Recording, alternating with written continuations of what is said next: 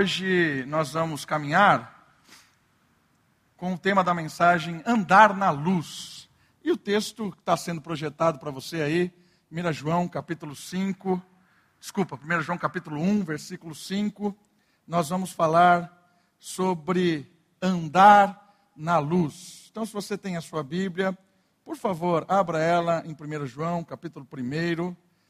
Nós vamos caminhar do versículo 5 até o versículo 10 nesta temática do andar na luz.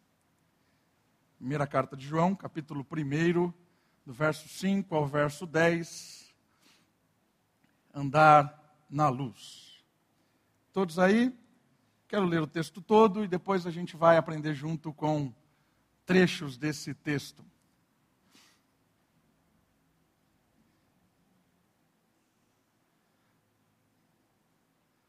E a mensagem que dele ouvimos e vos anunciamos é esta: Deus é luz, e nele não há treva nenhuma. Se dissermos que temos comunhão com ele e andamos nas trevas, mentimos e não praticamos a verdade.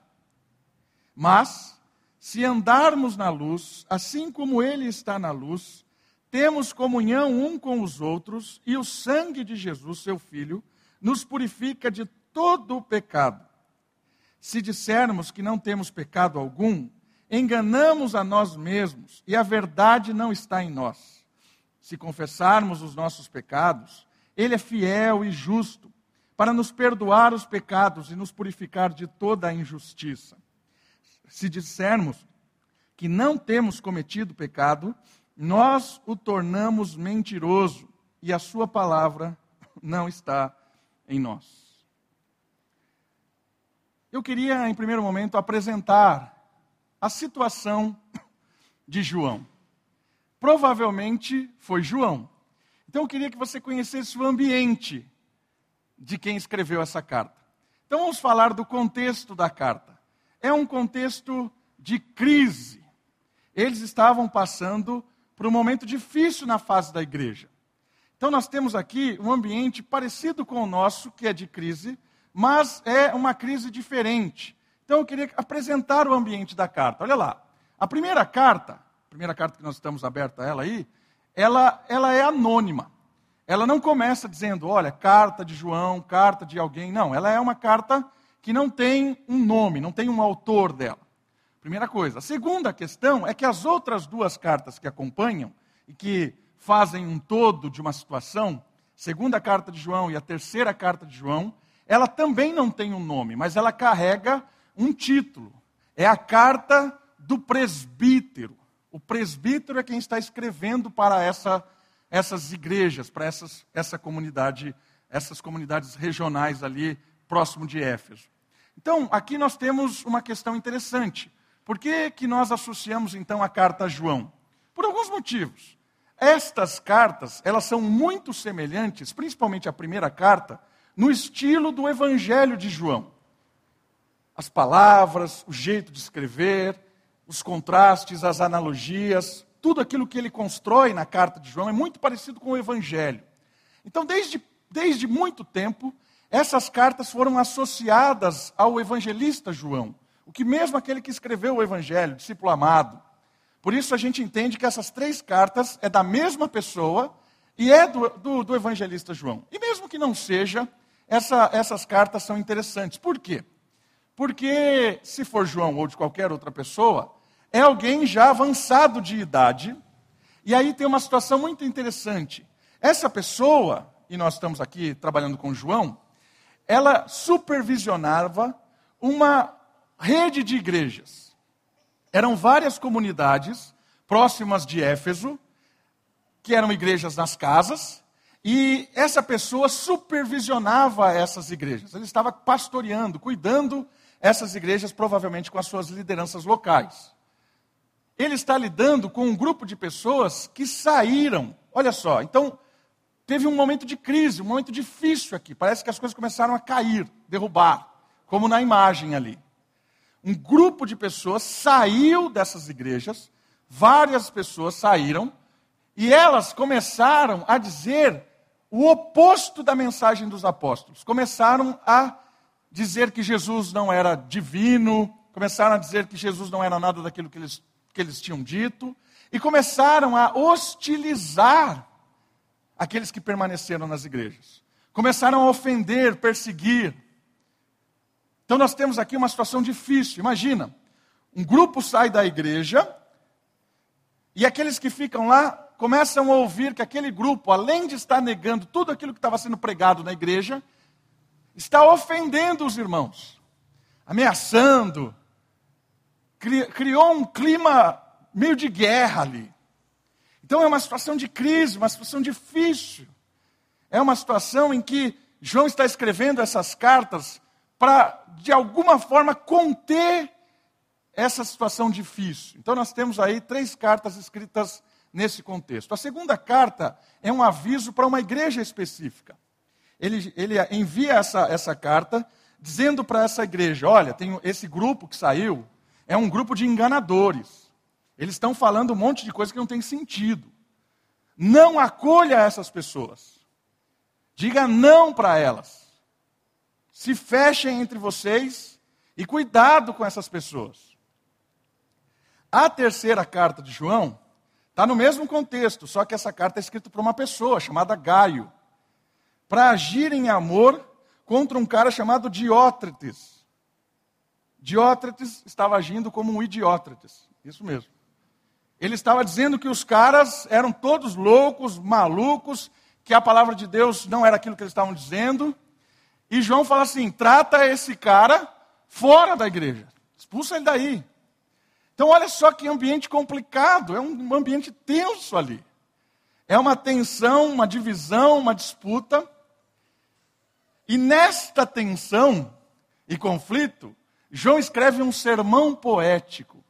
Essa primeira carta, muito mais do que uma carta, ela é um é como se fosse uma pregação, uma poesia muito bem escrita por João. E ele ele faz um estilo muito legal. Ele escreve essa primeira carta que nós vamos estudar hoje à noite com o objetivo de relembrar os ensinos de Jesus. Por isso que ela é muito parecida com o Evangelho de João. Muito das palavras, do ensinamento, não tem coisas novas na carta ou nessa pregação de João. É tudo um relembrar. Para quê? Para que aquela comunidade lembrasse quem eles estão seguindo, quem é Jesus e por que valia a pena ficar firme. Por que valia a pena perseverar. Essa é o motivo de João escrever essa mensagem, essa, essa pregação poética. E uma questão muito legal que está escrito ali, essa carta, ela não tem uma estrutura muito bem formada. Ela é como se fosse realmente uma poesia, e ele usa um, um argumento que chama-se amplificação. E o que é esse argumento de amplificação? Ele pega palavras e ele usa essas palavras de diversas maneiras. Então ele usa a palavra vida e aplica a vida em vários sentidos. Ele usa a palavra amor em vários sentidos. Ele usa a palavra verdade em vários sentidos. Então ele vai dando ângulos diferentes e vai ensinando àquela igreja o que Jesus disse daquela situação em várias per perspectivas diferentes. Por isso que é uma, uma carta muito legal. E ela, ela se, se a gente pode colocar uma estrutura nela, se ela não tem, mas ela, ela permeia duas palavras muito legais. Deus é luz e Deus é amor. E nessas duas palavras, ele amplifica ela de diversas maneiras. Amor nesse sentido, amor nesse sentido, amor nesse sentido. E hoje nós queremos observar a palavra luz, os contrastes que ela, de, ela tem, e como entender que Deus é luz, faz com que a gente possa andar na luz e enfrentar esse momento de crise. Eu disse que o momento de crise é parecido com o nosso, não no sentido do que eles estavam vivendo.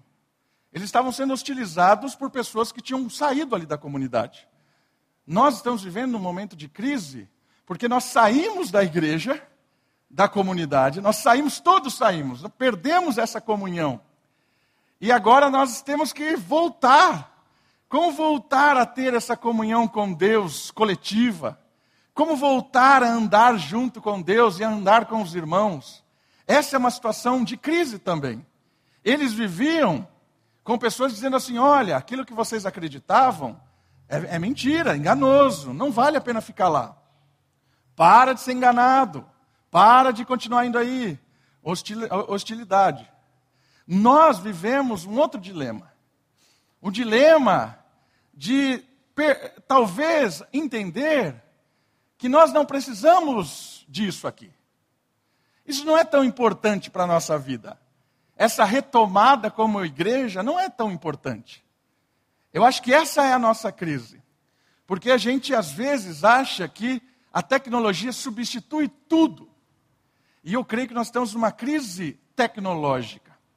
Porque apesar do ser humano ter evoluído nos últimos anos de forma assim assustadora em termos científicos e tecnológicos, humanamente o ser humano não evoluiu nada. O ser humano continua sendo tão perverso como era há 100, 200 anos atrás. Apesar da sua desenvolvimento tecnológico, o seu desenvolvimento moral é cada vez mais catastrófico. E isso é perigoso, por quê? Porque um ser cada vez mais com uma tecnologia poderosa mas mal do jeito que é, ele tem cada vez mais ferramentas para produzir o engano. Ok? Então, essa é a nossa dificuldade. Nós estamos no mundo tecnológico e essa tecnologia talvez nos engana, dizendo que a simplicidade das coisas não é importante. A retomada de algumas coisas não são importantes. Nós podemos substituir o caráter de uma caminhada com Deus, o caráter de uma caminhada com os irmãos, o caráter de um relacionamento em comunidade por um mundo virtual, apesar de, apesar de que não precisamos mais nos relacionar como nós relacionávamos até agora. A tecnologia substituiu, inclusive, a comunhão. Nós podemos ter comunhão virtual. Essa é uma crise. É claro que a gente se afastou, é claro que tem gente que não, não pode vir, não pode ter a comunhão, mas tem gente que acaba sendo enganado e acaba sendo eh, substituindo isso fica tentado a substituir isso. E por isso a crise que nós vivemos é uma crise de entender quem nós somos, o que é andar na luz e quem Deus é. E é isso que nós vamos aprender nessa carta hoje. Andar na luz tem a ver com uma resposta de comunhão. Então nós vamos, num primeiro momento, olhar para a carta e perceber que andar na luz é ter um relacionamento real com Jesus, é ter um relacionamento real com Deus. Por quê? Olha lá no slide. Dizer que Deus é luz, porque o começo, a mensagem é esta: que Deus é luz e nele não há treva alguma. Aponta para a única fonte de vida, verdade e esperança para os discípulos. Então João está lembrando eles disso. Deus é luz. E não há nenhuma treva nele, não há nenhuma. Não, não há nada escuro, não há nada é, nebuloso, não há nada que não se enxergue. O contraste aqui é de algo, de algo que você enxerga com algo que você não enxerga. E aí ele diz o seguinte: o relacionamento real com Jesus, por causa da luz, ela, ela nos permite enxergar quem é Deus. Primeira questão importante do texto sobre a luz é que nós percebemos que quando Deus se revela como luz, Ele está se revelando no sentido de que Ele abre a possibilidade para que nós enxergássemos Ele. Porque nós estávamos completamente cegos. E Deus, quando ele se revela como luz, ele está se revelando como um Deus que está se apresentando ao ser humano. Porque ele veio ter um relacionamento verdadeiro, pessoal, íntimo com a humanidade. Então João está dizendo para aquele pessoal: olha, é importante que você saiba que Jesus é o único que possibilita experimentarmos da luz. Jesus é a luz do mundo porque a partir de Jesus nós enxergamos Deus, porque Ele é Deus. João está dizendo para aqueles que estavam em crise de que Jesus é a luz e é o único que nos permite enxergar quem é Deus. E não tem como não enxergar, não tem como não perceber quem é Deus pela vida de Jesus. E a partir de Jesus, a partir de quem Ele é, nós podemos nos relacionar com Deus de forma verdadeira.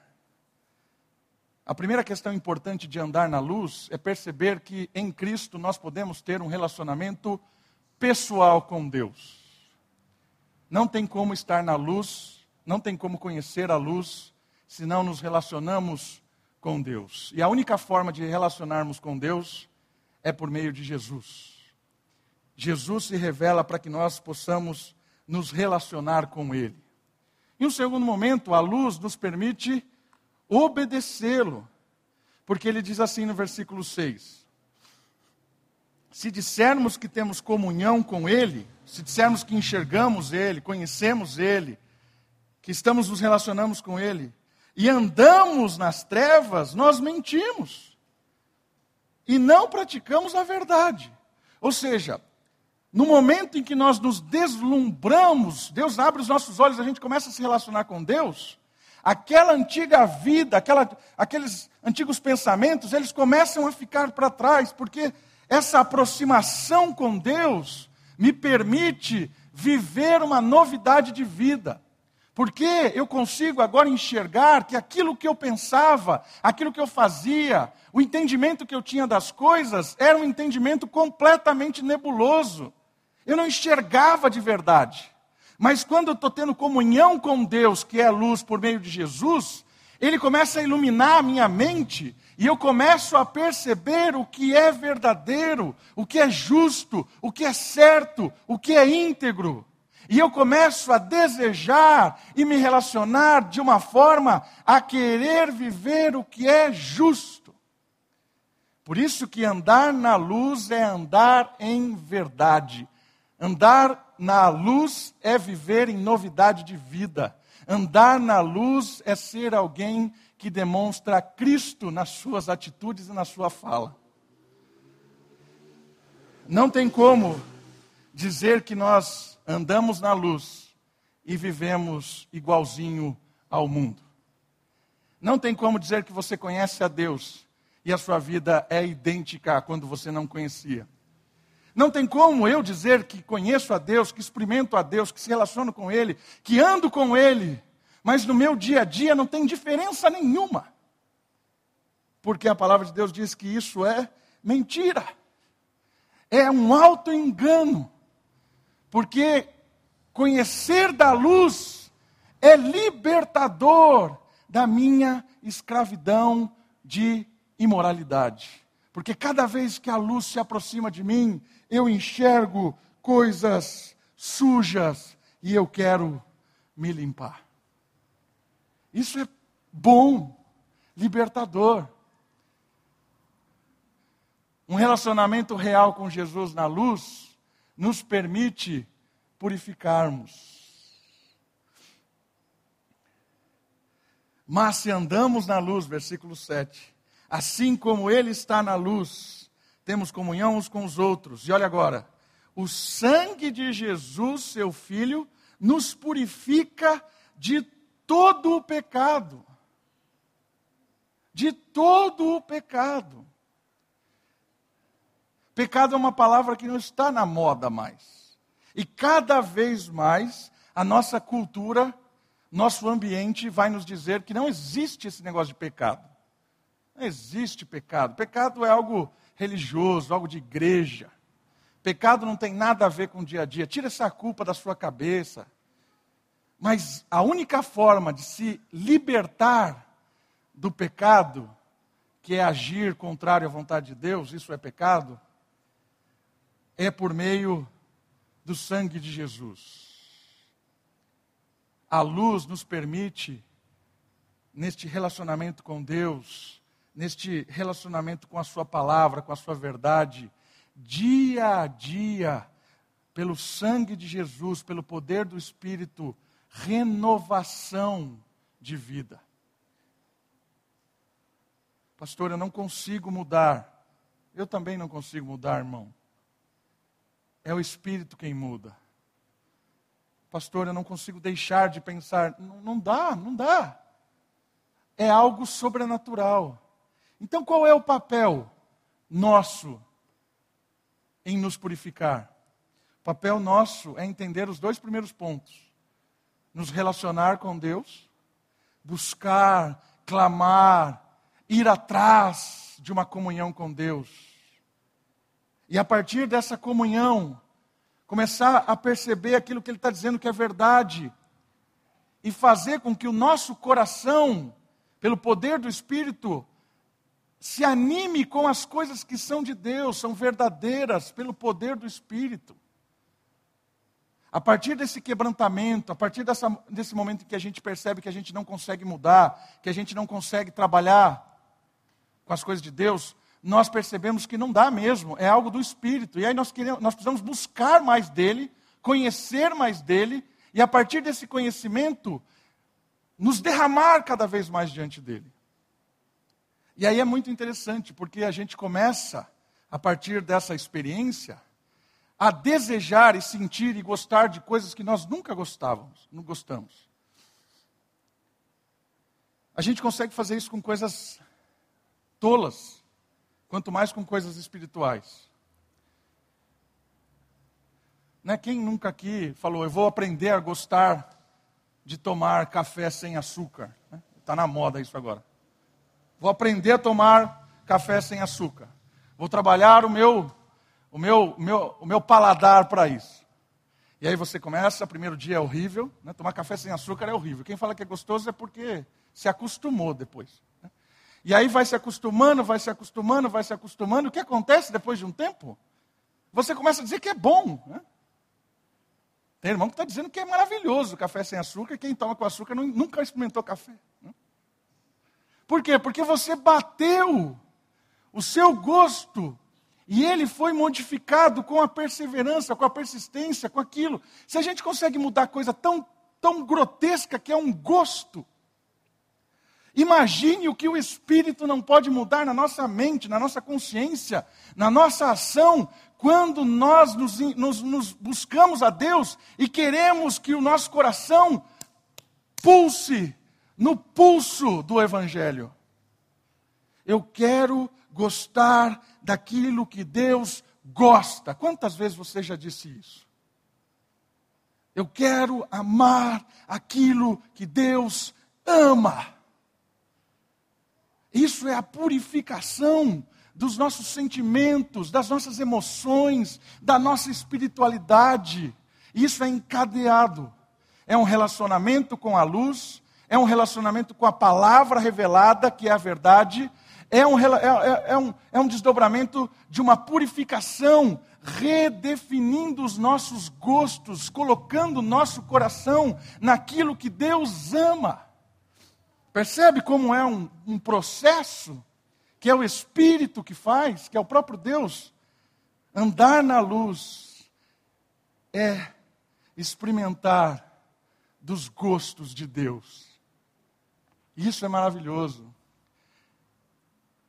Ter um relacionamento real com Deus nos permite recomeços. E aqui é muito legal recomeços. Por que recomeços? Porque nós vimos aqui que o sangue de Jesus nos purifica de todo pecado. Né? E se dissermos que não temos pecado algum, enganamos a nós mesmos e a verdade não está em nós. Todos nós pulsamos, desejamos coisas que não agradam a Deus. Agora olha o recomeço, versículo 9. Se confessarmos os nossos pecados, Ele é fiel e justo para nos perdoar os pecados e nos purificar de toda a injustiça. Se dissermos que não temos cometido pecado, nós o tornamos mentiroso. E a sua palavra não está em nós. Eu queria que você percebesse essa ideia do recomeço. Quando nós clamamos a Deus por, por perdão, há um recomeço. Às vezes, nós que estamos num ambiente mais reformado, nós olhamos a ideia do perdão de Jesus num aspecto muito judicial. Muito. E o que é um aspecto judicial? Jesus pagou a nossa pena. Você já ouviu isso centenas e dezenas de vezes. Eu já disse isso centenas e dezenas de vezes. Porque esse é um aspecto do perdão. Lembra que eu disse no começo que João vai aplicar a amplificação? Então ele pega um conceito e começa a analisar de vários ângulos diferentes. Vários ângulos diferentes. Um dos ângulos é esse. Em Cristo, nós recebemos o perdão e estamos sem culpa, justificados, judicialmente justificados. Não, temos mais culpa. Isso é verdade. Então, é um recomeço de que eu não, não preciso mais ficar temendo o inferno. Ah, será que um dia Deus vai me mandar para o inferno? Não, não vai. Por quê? Porque você não deve mais nada. Porque toda a sentença foi paga. Onde está isso? Romanos 8, 33 e 34. Quem intentará acusação contra os eleitos de Deus? Ninguém, porque é Cristo quem os justifica. O que é justificação? Paga a dívida. Recomeço. Quem os condenará? Romanos 8, 34. Ninguém. Não há condenação para aqueles que estão em Cristo Jesus. Esse aspecto é muito importante. Então nós entendemos que em Cristo nós temos um recomeço. Estávamos condenados, porque aquele que peca morre, e morre Jesus no nosso lugar, então não precisamos mais morrer. Justos, pagou a nossa dívida, não há mais condenação. Maravilhoso. Mas eu queria que você percebesse um outro recomeço hoje. O versículo 9 diz que ele nos limpa, nos purifica de toda a injustiça. E essa, esse jogo de palavra, purificar de toda a injustiça, não é uma ênfase judicial, não é uma ênfase de sentença, não é uma ênfase de pagamento de dívida. Aqui é uma ênfase de limpar é tirar alguém do lodo, que vem todo sujo, pegar a esponjinha, limpar. Já viu esses, essas transformações no programa de TV? Pega a pessoa lá, toda, toda acabada, fazer uma transformação nela. Aí corta o cabelo, põe a maquiagem, arruma lá, penteia, né, penteia a sobrancelha. Nossa, aí fica aquela tensão, né? Antes e depois. Aí você fala, não, é possível que aconteceu isso. É essa a ideia do texto. A luz, ela não só tira a nossa pena judicial, mas ela nos limpa. E aí tem uma, um aspecto da vida de Cristo, em Cristo, uma vida em Cristo, que é muito importante que a gente conheça, do recomeço. É que nós não precisamos mais nos envergonhar de quem nós éramos. Como assim, pastor? Às vezes nós carregamos culpa o resto da vida por coisas que fizemos. Como se aquilo tivesse uma marca. E eu fico guardando um segredo para que ninguém saiba. Nossa, se descobrirem que eu fiz aquilo lá há tanto tempo atrás, minha se descobrirem, Jesus ergue o seu rosto. Jesus faz a sua reputação reconstruída. Jesus te limpa. Não precisa mais de vergonha. Por quê? Porque está perdoado. Se o Deus da luz diz para você, não tenha vergonha, ande agora com o efeito da cruz sobre você, ande com o efeito da cruz sobre você. Quem traz a culpa, a vergonha, quem faz você se afastar é o diabo, não é Deus. É o diabo que quer que a gente fique se lembrando de coisas que fizemos, de coisas que nos sujaram, de coisas que às vezes a gente fica se escondendo. Ah, não quero que ninguém saiba disso. Se Deus sabe, e Deus perdoou, graças a Deus, ergue a cabeça, vamos embora. Ah, mas vão, vão o quê? Vão te julgar? Que julguem, que, que aspecto condenatório tem esse mundo? Nenhum. Que aspecto condenatório tem os chatos da igreja, que às vezes querem ser xerifes da igreja? Nenhum. Se está perdoado, está resolvido, Jesus fala para você e para mim: recomeço. E às vezes é tão difícil recomeçar, porque cada um aqui tem histórias que às vezes a gente nem imagina. Essa semana eu assisti um episódio de uma série, e era uma, uma, uma série bem forte. E o rapaz, ele, ele, ele tinha ficado um tempo preso, e ele foi violentado na cadeia, e ele saiu da cadeia depois de um tempo, e ele estava com HIV. Ele não conseguia se relacionar com nada, nem com ninguém. E ele carregava aquilo como uma coisa que o massacrava. Ele tinha vergonha, ele travava, ele não conseguia falar daquilo, ele não conseguia viver com aquilo. Em um determinado momento, ele está num culto e ele tem um, uma experiência com Deus. E ele cai de joelho lá, começa a chorar, as pessoas vêm nele e ali ele tem uma experiência libertadora de uma vida que Jesus tinha limpado, que Jesus tinha perdoado e que ele não precisava esconder nada de ninguém, porque se Deus perdoou e Deus disse para ele: vai, quem somos nós para dizer não vá? É aquilo que Jesus disse para Pedro, né? Quem é você para dizer que é impuro aquilo que eu disse que é puro? Quem é você para dizer que é sujo aquilo que eu disse que é limpo? Por isso que o texto bíblico diz para nós: aquele que anda na luz conhece a purificação de toda injustiça. Há recomeços. Independente de quem você foi, de, do que você fez, os, os caminhos que você trilhou, independente. Quando há quebrantamento, quando há arrependimento, quando há encontro com Deus, quando anda na luz, as coisas se libertam. E o diabo? O diabo vai ficar enchendo a paciência, vai. Deixa ele. É o papel dele encher os outros. Então deixa ele cumprir o papel dele. Mas que ele não coloque na sua cabeça uma coisa que Jesus disse para você: está limpo, está perdoado, vá em paz. Andar na luz é andar em recomeço de vida. E o último aspecto de andar na luz, com um relacionamento com Jesus, ela nos permite enxergar o outro. E aqui é fabuloso. Porque enquanto você não se relaciona com Jesus nessa sequência, conhece a Ele intimamente, conhece a Sua palavra, recebe o perdão, é transformado, é purificado, você nunca vai conseguir enxergar o outro. Enxergar o outro é privilégio de quem anda na luz. É privilégio.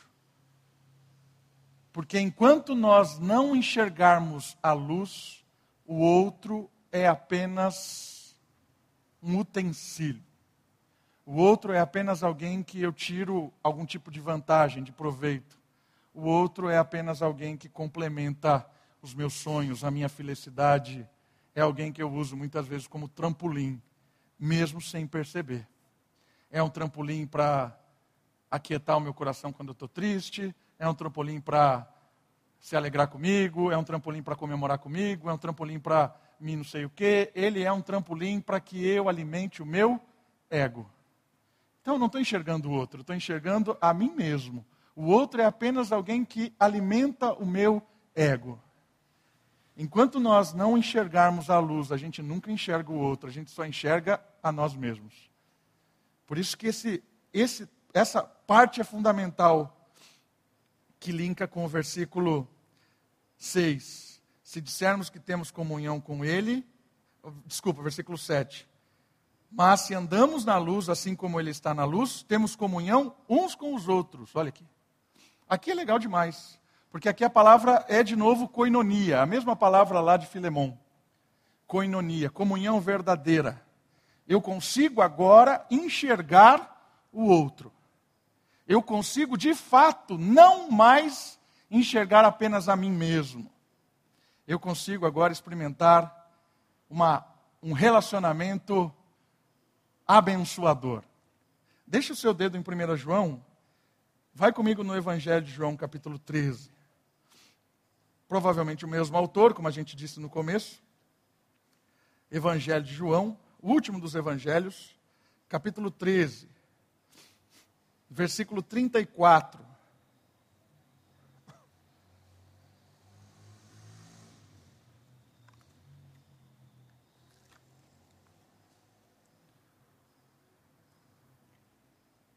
Esse versículo vai ser o gancho para o relacionamento real com o próximo, que é a segunda parte aqui do nosso estudo. Olha só, 13, 34 e 35. Eu vos dou um novo mandamento: que vos ameis uns aos outros. Por que é um novo mandamento? Não estava escrito isso na lei de Moisés? Não estava escrito isso na, na lei do Sinai? É novo isso aqui? Não é novo. Mas por que, que Jesus está dizendo que é um novo mandamento? Sabe por quê? Porque até então, a experiência do Espírito não tinha vindo. Pentecostes, quando desce as línguas de fogo e as pessoas são possuídas pelo Espírito, e é isso que forma a igreja, faz com que a gente receba Deus em nós. E essa comunhão de Deus em nós nos faz enxergar um novo mandamento. E qual é o novo mandamento? Amar. Porque sem o Espírito em mim, eu não enxergo o outro, eu não amo o outro. Mas agora, com o Espírito em mim, com a obra de Cristo em mim, eu experimento um novo mandamento. Ah, eu consigo amar o outro de verdade. Porque eu amo, porque Deus me amou primeiro. É isso que aconteceu. Percebeu a nova realidade em Cristo? Em Cristo o Espírito me deu um, um recomeço em absoluto para perceber o que é o amor de verdade. Não o amor a mim mesmo, que eu uso os outros, mas um amor que eu experimento de Deus e a partir deste amor eu posso compartilhar com o outro, coinonia, comunhão. Não é um relacionamento abusivo, é um relacionamento compartilhado. Isso só existe em Cristo. Isso só existe em quem está na luz. Maravilhoso isso aqui. Assim como eu vos amei, que também vos ama, que também vos ameis uns aos outros. Versículo 35. Nisto todos saberão que sois meus discípulos. Por quê? Porque esse amor não está no mundo. Esse tipo de comunhão, esse tipo de relacionamento, esse tipo de unidade simples, que não precisa de tecnologia nenhuma. Esse estilo de vida, essa prática de amor, ela é forte, que as pessoas olham e falam: estes são crentes. Diferencial, porque não se encontra isso no mundo. O amor do mundo é ilusório, é um amor de compartilhamento de vantagens.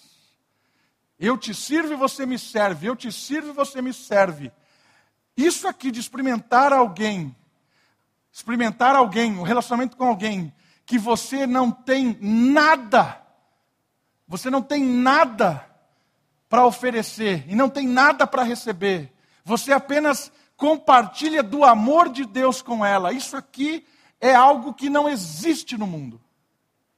É algo espiritual. É a marca dos discípulos. É o verdadeiro amor, é a verdadeira comunhão, é o verdadeiro relacionamento que só existe na igreja. Não tem como estar no mundo e não ter comunhão uns com os outros. Não tem como estar vivendo uma vida na luz sem ter comunhão uns com os outros. Mundo é andar por aí na luz. Se eu estou andando no mundo sem estar andando na luz, eu me perco no mundo. Por isso que é importante andar na luz é andar com os irmãos, nos quais eu compartilho o amor verdadeiro. E a partir deste relacionamento, eu ando tranquilamente em qualquer lugar neste mundo. Ainda que eu ande no vale da sombra da morte, não temerei mal, nenhum, porque sei que tu estás comigo. Essa é a ideia. Essa é a ideia do amor. E aí o texto nos remete para algumas implicações que eu creio do versículo do 1 João. Volte lá, por favor, capítulo 1, versículo 7. Se andamos na luz assim como Ele está na luz, temos comunhão uns com os outros. Queridos, isso aqui é fundamental. Não deixe a crise do momento, que é uma crise da tecnologia, do comodismo, nos afastar da comunhão uns com os outros. Porque andar na luz é ter um relacionamento real com o próximo a experiência de relacionamento com o Pai nos impulsiona para um relacionamento em família. Um relacionamento em família. Igreja é uma família. Nós estamos aqui numa fase de recomeço. Parte da igreja está aqui, graças a Deus. Parte da igreja ainda não pode estar aqui, graças a Deus por isso. Nós estamos tentando suprir isso com a internet que eles também se sintam abençoados com estar, estar, estarmos tentando levar aí essa aproximação. Mas o desejo é que o quanto antes, o quanto der, todos nós estejamos juntos. Isso é o fundamental. E como é que nós reconhecemos esse andar juntos? Uma luz, quem anda na luz, anda com os outros, é uma luz que nos permite conhecer o outro. conhecer ao próximo. Isso aqui é fantástico, porque eu conheço a Deus com o relacionamento. E a partir desse relacionamento com Deus, eu tenho a possibilidade de conhecer outros. Conhecer de verdade. Comunhão de verdade. Saber dos seus dilemas, da sua história, saber daquilo que o agrada, daquilo que, o, o, o que é, é, é desconfortante. Tem um, uma carta em que tem um filósofo chamado Sêneca, e ele está trocando carta com um discípulo dele, que é um dos grandes amigos dele. E uma das cartas, ele responde para o discípulo dele dizendo assim, porque o discípulo dele mandou uma carta para ele, dizendo assim para ele, primeiro, antes da resposta: Olha, eu estou mandando para você aí um, um, cara e esse cara vai te entregar um negócio. Ele é, ele é meu amigo, ele é confiável. Mas não, não, não fale isso na frente dele. Aí Sêneca responde assim para ele: Não tem como ser as duas coisas. Ou ele é amigo ou ele não é confiável. Não tem como ser as duas coisas. Amigo e não confiável não existe. Sêneca fala assim: a amizade é algo que nos torna tão próximos que a outra pessoa sabe quem eu sou de verdade e por isso ela pode me ajudar e eu posso ajudar ela. Essa é a ideia da comunhão e do amor em Cristo. Sêneca foi pontual nisso. Nós precisamos desenvolver amizades assim. É verdade que não é fácil. Não se constrói amizade assim, só saindo para comer lanche, só trocando figurinha depois do culto, só indo em lugares de entretenimento. Não, não se constrói amizades assim só em ambientes agradáveis. Infelizmente, a nossa tendência é só andar com pessoas promovendo ambientes agradáveis. Já percebeu isso? Mas uma amizade nesse nível, ela é construída na confiança de sentar para confessar pecado um ao outro. Quantas vezes você fez isso com alguém? Isso eu estou perguntando para mim mesmo. Quantas vezes eu sentei para confessar pecado para alguém? A gente não tem coragem de dizer isso. A gente não tem coragem de fazer isso que a gente tem, a gente tem uma autoestima pelo nosso, pela nossa reputação, a gente tem um, um, um ego inflado pelo que as pessoas pensam de nós. Jamais vou dizer isso para alguém, jamais. Vai que eu digo isso e ela lá na frente. Você só vai descobrir um amigo quando esse amigo disser para você um pecado dele. Esse é um amigo seu. Um amigo de verdade seu é aquele que um dia foi lá e procurou você e falou assim: me ajuda, eu estou com esse pecado e eu preciso de ajuda. Isso é amigo. Um amigo que confiou tanto em você que abriu o coração contando uma das suas mazelas da sua vida. E aí você, recebendo isso, como é que você recebe isso? Como é que você lida com alguém que decidiu contar algo não tão bonito da sua vida? É daí que nasce grandes amizades. É daí que nasce a amizade como de Davi, que muitas vezes as pessoas deturpam completamente com o filho de Saul. Uma amizade em que ele é capaz de dizer que o amor que ele tinha pelo amigo era maior do que ele tinha pelas suas próprias mulheres. A confiança do conhecer um ao outro. Isso é fruto de andar na luz. Uma outra questão importante da comunhão é que andar na luz e ter um relacionamento real com o próximo nos permite sujeitar-se, sujeitar uns aos outros. E o que é sujeição? Sujeição é, é, é servir de suporte. O mundo de hoje vai dizer jamais sirva-se de suporte para ninguém. Seja, use o trampolim, mas a Bíblia diz assim: suporte ao outro. Isso você só encontra em quem anda na luz. Isso você só é capaz de fazer andando na luz.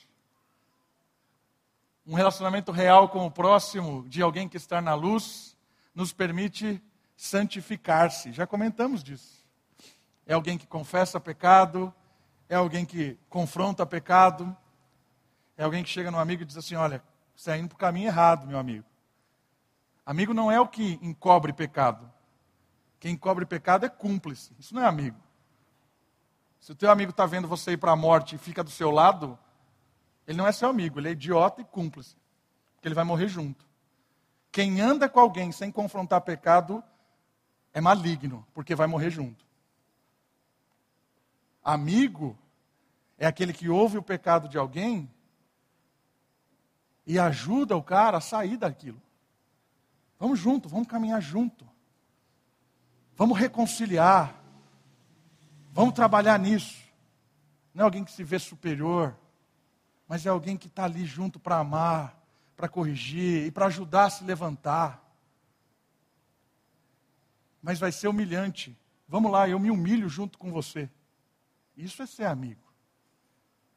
Você vai passar isso comigo? Vou. Vai ser humilhante. Vamos lá, vamos ser humilhados juntos. Isso é ser amigo. Agora, encobrir, aí é cúmplice. Comunhão na luz nos permite ajudar um ao outro a se libertar. Um relacionamento real com o próximo nos permite, junto na luz, servirmos. Mais do que ser servido. E o último, já falei demais, nos permite adorarmos. Aqui é algo insubstituível.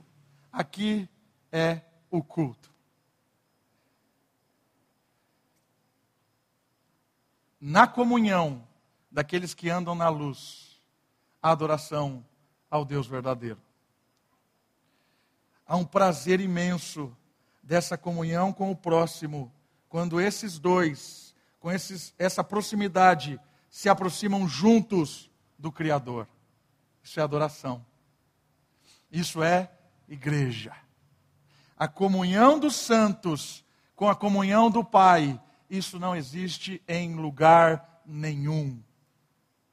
Por isso que o culto é um direito que não pode ser retirado de ninguém. O mesmo direito que alguém tem de andar na rua é o mesmo direito que a pessoa tem de cultuar. Isso é defendido pela nossa Constituição, inclusive. Por quê? Porque cultuar é o ato de em comunhão com o próximo, estar em comunhão com o Criador. Isso não existe em lugar nenhum. E sem isso nós somos deficientes espirituais. Sem essa comunhão, nós não crescemos na fé. Ah, pastor, se não existir o culto coletivo, a gente vai ser capenga. Vai ser capenga o resto da vida. Por isso que nós ansiamos por estarmos juntos. Ah, vamos fazer um monte de limitação. Vamos fazer um monte de limitação.